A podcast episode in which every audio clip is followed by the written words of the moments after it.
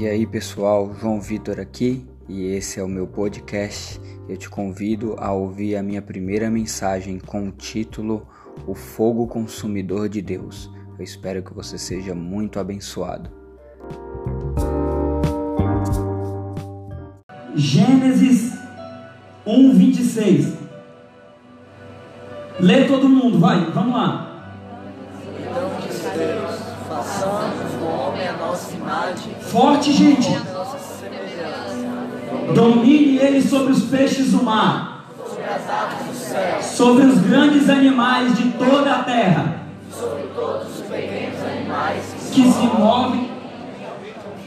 Então, quando Deus criou o homem, quando Deus criou a mim e a você, Ele criou para termos domínio.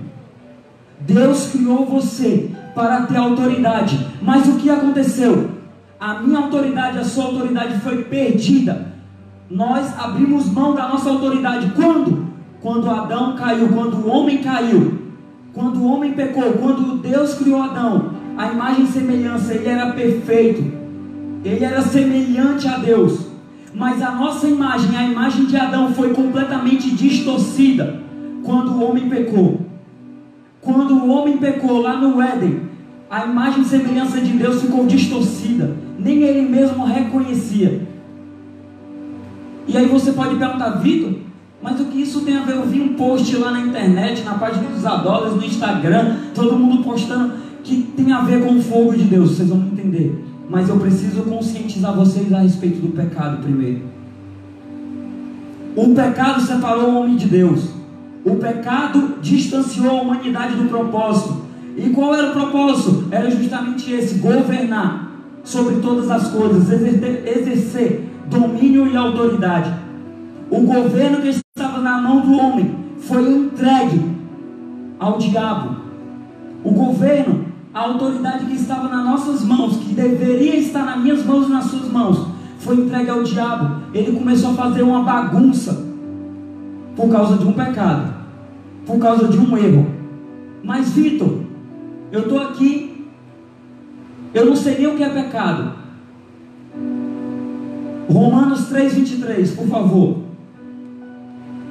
Olha o que diz: Pois todos pecaram e estão destruídos da glória de Deus. Esse pois todos, no grego significa amartano.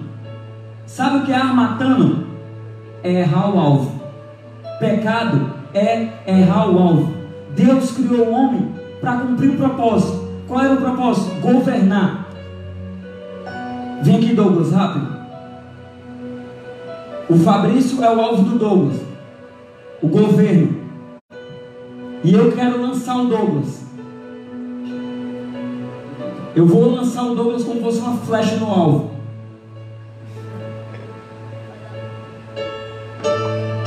Ele errou o alvo. É isso que o pecado faz conosco. Ele nos tira da direção. Ele nos tira do propósito de Deus para nossas vidas. Como está escrito, Romanos 3,10: Não há nenhum justo, nenhum sequer, não há ninguém que entenda, ninguém que busque a Deus. Todos se desviaram, tornaram-se juntamente inúteis. Não há ninguém que faça o bem, não há nenhum sequer. Então não importa se você já está aqui há muito tempo, não importa se você vem em todos os cultos, isso não condiz, isso não tem nada a ver. Todos pecaram, todos nós erramos, todos nós em algum momento da nossa vida nos colocamos distante de Deus em algo. E você pode estar na igreja, você pode estar aqui em todas as programações, e mesmo assim estar longe de Deus. E mesmo assim está com teu coração completamente distante do Senhor. Por quê? Porque vocês vão entender, porque a palavra de Deus fala que o homem já foi formado no pecado. Eu vou pedir para que todos vocês que estão aqui não conversem, não por mim, mas que vocês permaneçam em reverência a Deus. O Senhor está aqui desde o momento da adoração, Ele já tocou pessoas com milagres e Ele precisa ser glorificado também na palavra. Eu estou indo rápido ou vocês estão me entendendo? Vocês estão entendendo? Vocês estão recebendo? Quero pedir perdão a vocês se eu não tenho uma palavra que é na, na pegada de vocês, assim, bem adolos. Eu não tenho muita diferença para pregar para vocês, para pregar para adultos, para jovens. Eu tenho uma palavra que Deus, e eu quero que vocês entendam algo. Já estou na metade da minha palavra. Eu estou na metade da minha palavra porque o restante é Deus que vai fazer aqui nesse lugar. Então eu não vou conduzir nada aqui, eu não quero tomar, eu não quero tomar o lugar dele nesse lugar. Então se você estiver se sentindo tocado por Deus em algum momento desse culto, quiser vir até o altar e se render ao Senhor, se você quiser ficar de pé no teu lugar e levantar as mãos, se o Senhor te tocar e você começar a chorar e você quiser se prostrar, você pode fazer isso porque esse culto é dele. Para que vocês conheçam um pouco da minha história. Eu já me apresentei, apresentei minha esposa, eu entreguei a minha vida para Jesus, eu tinha 17 anos de idade. Hoje eu tenho 26. Mas a minha vida com Deus, nem sempre eu andei com Deus. Eu achava que eu andava com Deus, porque eu vinha à igreja. E, e para agradar os meus amigos, muitas vezes eu falava, cara, no domingo eu vou na igreja, no domingo que vem eu vou na praia contigo. No domingo eu vou na igreja, mas no domingo, que no próximo show de pagode eu vou com vocês. Fica tranquilo, ainda sou amigo de vocês. Tamo junto. Tamo junto. E os caras respeitavam a minha decisão. Mas, um dia, aquilo começou a me incomodar. Eu vinha para a igreja porque eu queria uma transformação na minha vida. Eu vinha para a igreja porque tem uma pessoa aqui na igreja que um dia ela pregou para mim a respeito da pessoa de Jesus. E eu estava cansado da vida que eu vivia. Eu estava cansado da vida de ficar. Eu estava cansado da vida de festas. Estava cansado da vida de bebidas. Estava cansado. Eu queria experimentar algo novo. E eu entendi que esse algo novo poderia ser experimentado em Jesus. Então, uma vez, eu estava na praia com meus amigos. E a gente estava bebendo. E nesse dia eu bebi muito. Eu bebi muito. Eu, eu não lembro outra vez na minha vida que eu tenha bebido tanto como eu bebi nesse dia. E era uma virada de ano. E aí eu falei para os caras, cara, é a última vez que eu bebo com vocês. Porque eu vou entregar a minha vida para Jesus. Aí os caras olharam para mim e falaram, cara, cala tua boca, tá falando besteira, tá é bêbado.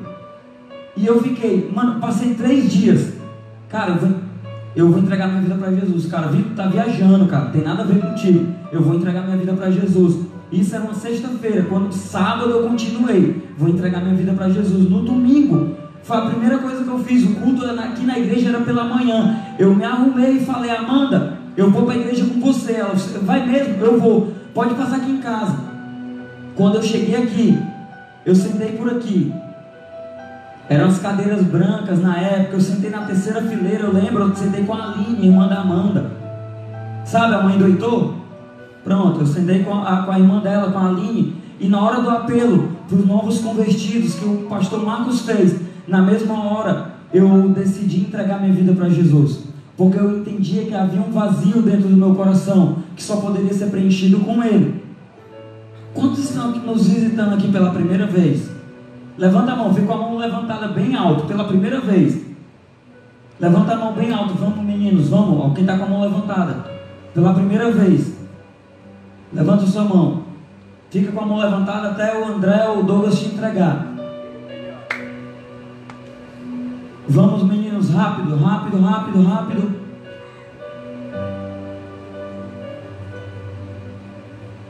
Então, voltando, eu percebi que as minhas amizades, eles me distanciavam de Deus. Eles me colocavam para longe daquilo que Deus tinha para minha vida. Eu já não, já não condizia mais. Eu vim para a igreja e ir para a festa já não condizia mais eu vim para a igreja e continuar bebendo. Já não condizia mais com a minha vida eu vim para a igreja e continuar ficando. Pode ser que para você já não condiza, já não vai condizer mais de você vir para a igreja e continuar no Dix.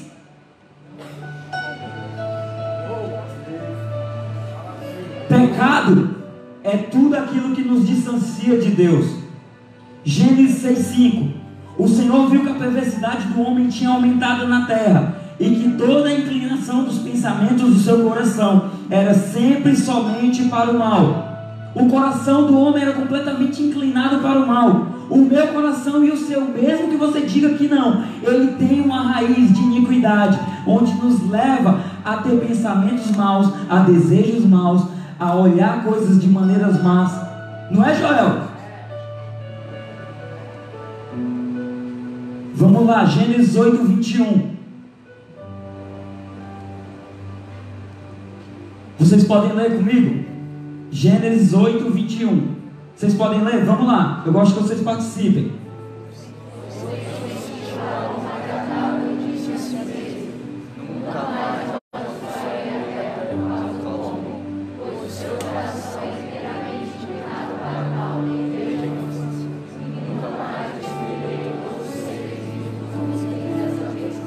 Eu não sei se vocês conhecem essa história. Deus, ele nesse momento ele estava fazendo uma aliança com Noé. Ele tinha acabado de destruir a terra com o dilúvio. Por quê? Por causa da maldade do coração. Mas olha o que ele disse para Noé: nunca mais eu farei isso. Porque desde a infância, não é agora que vocês cresceram e se tornaram adoles. É desde pequeno vocês tinham maldade já no seu coração. Eu também tenho. E eu tenho que me policiar, tenho que, tenho que buscar a Deus, tenho que deixar Deus agir.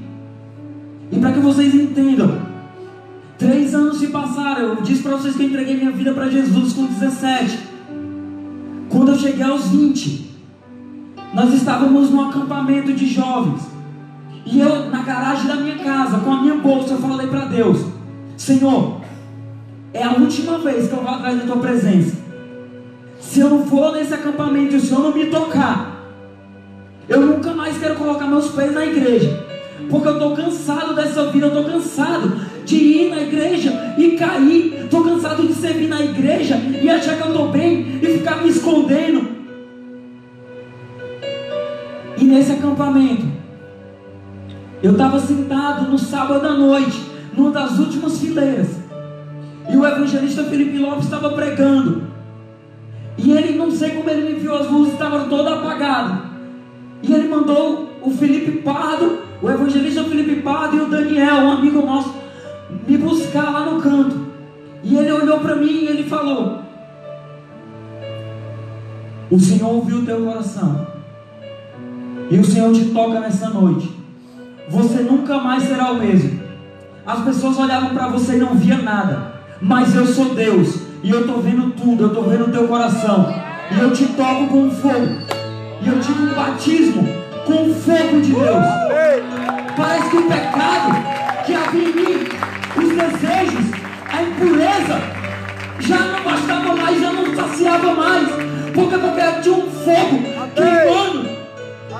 Essa região, meus olhos, as minhas mãos queimavam. O meu coração e essa foi uma das primeiras vezes que eu tive um encontro com o fogo de Deus. No mesmo ano, a gente foi para São Paulo. E, e os caras os caras estavam evangelizando no trem. Eu falei, cara, que doideira. Eu quero isso daí também. E eu falei para o evangelista Felipe Pado, na época não era evangelista ainda. Fê, me leva, eu quero ir junto. E a gente foi lá e os caras estavam tocando aquela música da mansou. Ok, perca o controle. Quero mais de ti, Deus. Eu quero mais de ti, Deus. Coloca fogo em meu coração que eu não possa conter, que eu perca o controle. Eu quero mais de ti, Deus. Eu quero mais de ti, Deus. Isso era na estação de trem. E os caras estavam lá com um carrão, dois violão. E os caras estavam queimando. Eu falei, Senhor, eu nunca vi. Eu nunca senti isso. Dessa maneira. Sem pensar na minha reputação. Na frente de todo mundo. Eu quero isso daí. Eu não quero mais me importar comigo mesmo. Eu quero sentir esse fogo. Acende um fogo em meu coração. que eu não contenha, que eu não consiga mais controlar. Eu quero é queimar, eu quero te amar, eu quero te ver. E nesse dia, um fogo de Deus tocou meu coração pelas almas. E eu entendi que esse fogo que Deus colocou em mim não era para mim, seria muito egoísmo. Seria muito egoísmo se Deus te tocar com fogo e você guardar só para você, só para você chapar, só para você orar em línguas, só para tremer a mão. Não é para isso que Deus aquece teu coração hoje. Ele aquece para que esse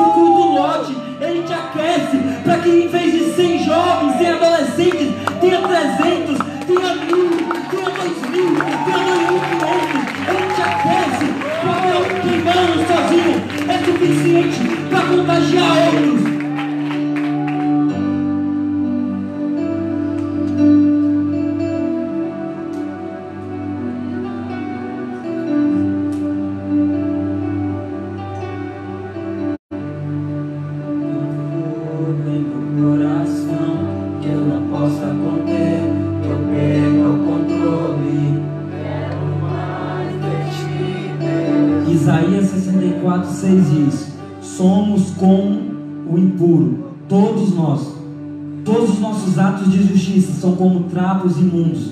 Murchamos como folha, e como o vento as nossas iniquidades nos levam para longe.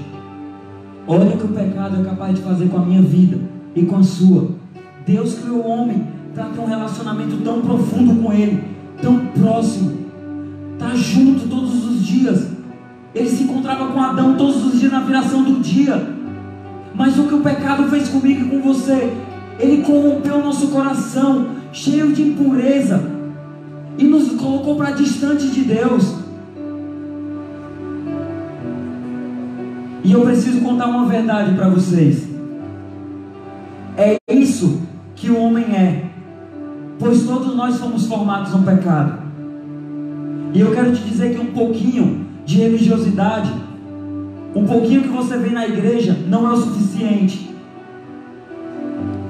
E a igreja, só vir à igreja, não é o suficiente.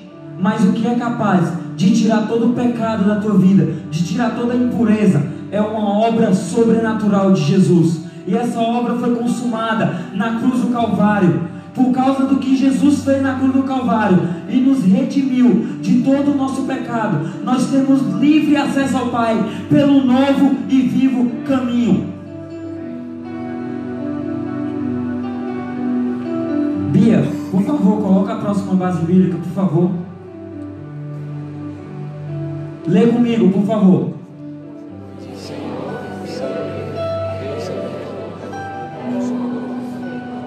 Deixa eu perguntar aqui. Estamos 70% da palavra já. Quantos de vocês entendem desses 70% que a gente falou a respeito do pecado? Quantos de vocês entendem que tem algo na minha vida e na sua vida que precisa ser purificado, que precisa ser consumido pelo fogo de Deus? Levanta sua mão. Amém. Então o objetivo foi alcançado para que a gente possa falar a respeito do fogo do Senhor aqui nesse lugar.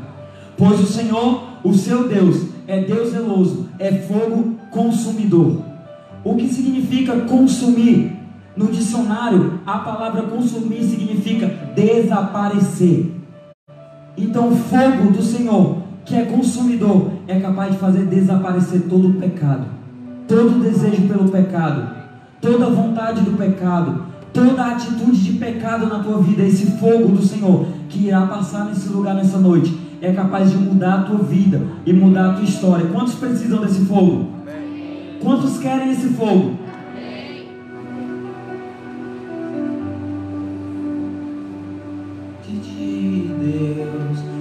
Coloca fogo em meu coração que eu não possa conter, que eu perca o controle eu quero mais de ti, Deus. Eu quero mais de ti, Deus.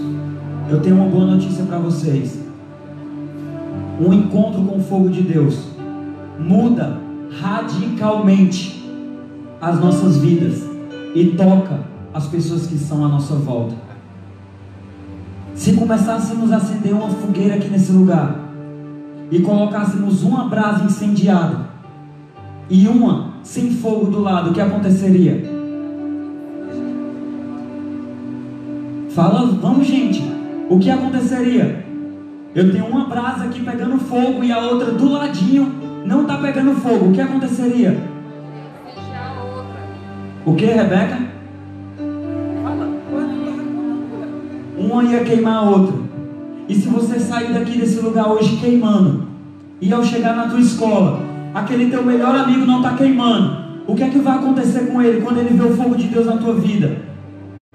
O que vai acontecer com ele? O que vai acontecer com ele? E quantos querem ver as pessoas à tua volta queimando? Depois que eu encontrei esse fogo, eu não desejo outra coisa que não seja queimar e incendiar as pessoas por onde eu passar. Não tem outro desejo no meu coração que não seja te contagiar, que não seja te empolgar, mas que, que te leve a ter uma experiência viva, poderosa e real com Cristo, assim como eu tive.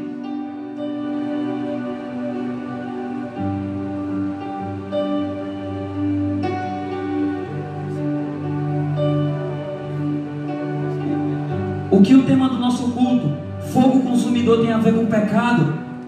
Vocês já entenderam.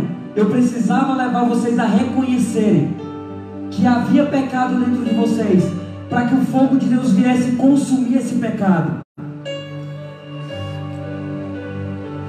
O fogo de Deus representa um julgamento. Quando o ouro é refinado no fogo, todas as impurezas são destruídas, fica apenas o ouro puro. O fogo de Deus faz o mesmo em nossas vidas, destrói o pecado. O fogo de Deus destrói quem o rejeita e, e, vive no pecado, mas para quem ama Jesus, o fogo de Deus limpa e purifica. Da mesma maneira, como não devemos brincar com fogo, não devemos brincar com Deus, porque Ele é fogo consumidor e Ele merece toda a nossa reverência, toda a nossa honra, todo o nosso respeito. O propósito do fogo é purificar os nossos corações. Olha para a pessoa do teu lado e repete, fala isso para ela. O propósito do fogo é purificar os nossos corações.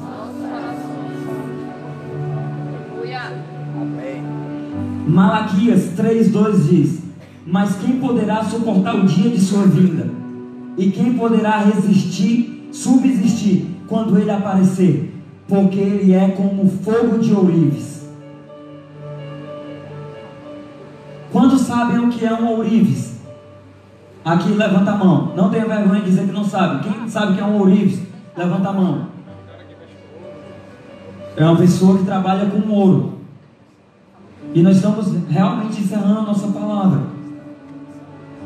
Mas eu quero ler para você um pouco a respeito do processo de purificação do ouro. Se a banda já quiser subir, você pode ficar à vontade. O antigo processo de refinamento do ouro sempre inclui o fogo. A presença do fogo é totalmente necessária, é indispensável para que o ouro possa ser purificado e então possa ficar líquido, pronto para ser moldado. Quando retiramos o ouro da natureza, ele normalmente está enterrado, misturado à terra, barro, pedra, inclusive misturado a outros metais. Ao longo do processo de purificação, isso se torna tão exigente que quando buscamos um ouro puro, então até mesmo a prata ou outro metal precioso, ele é considerado impuro. Olha para mim.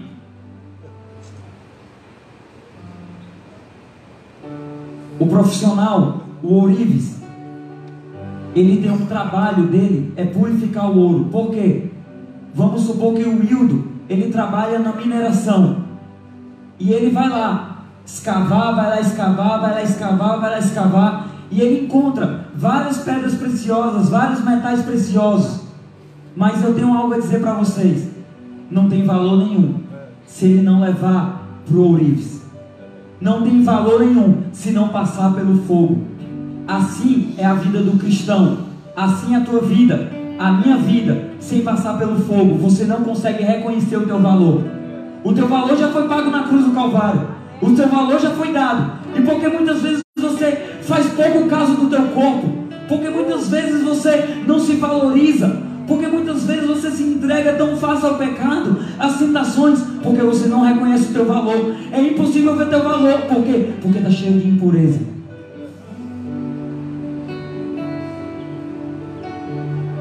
Para refinar-se o ouro e separá-lo de toda impureza, normalmente usa-se o processo de fundição. Preste atenção em mim. Aquece-se o ouro, o ouro bruto, eles aquecem a altas temperaturas. Eles colocam no fogo. Isso começa a fazer o trabalho de separação e de purificação do ouro. O ouro, ele é mais pesado. Então, eles pegam o ouro que foi que o Wildo colheu. Vem aqui, Douglas, fica aqui de novo. E eles começam a colocar no fogo. O ouro que o Wildo pegou. E estão colocando no fogo, colocando no fogo.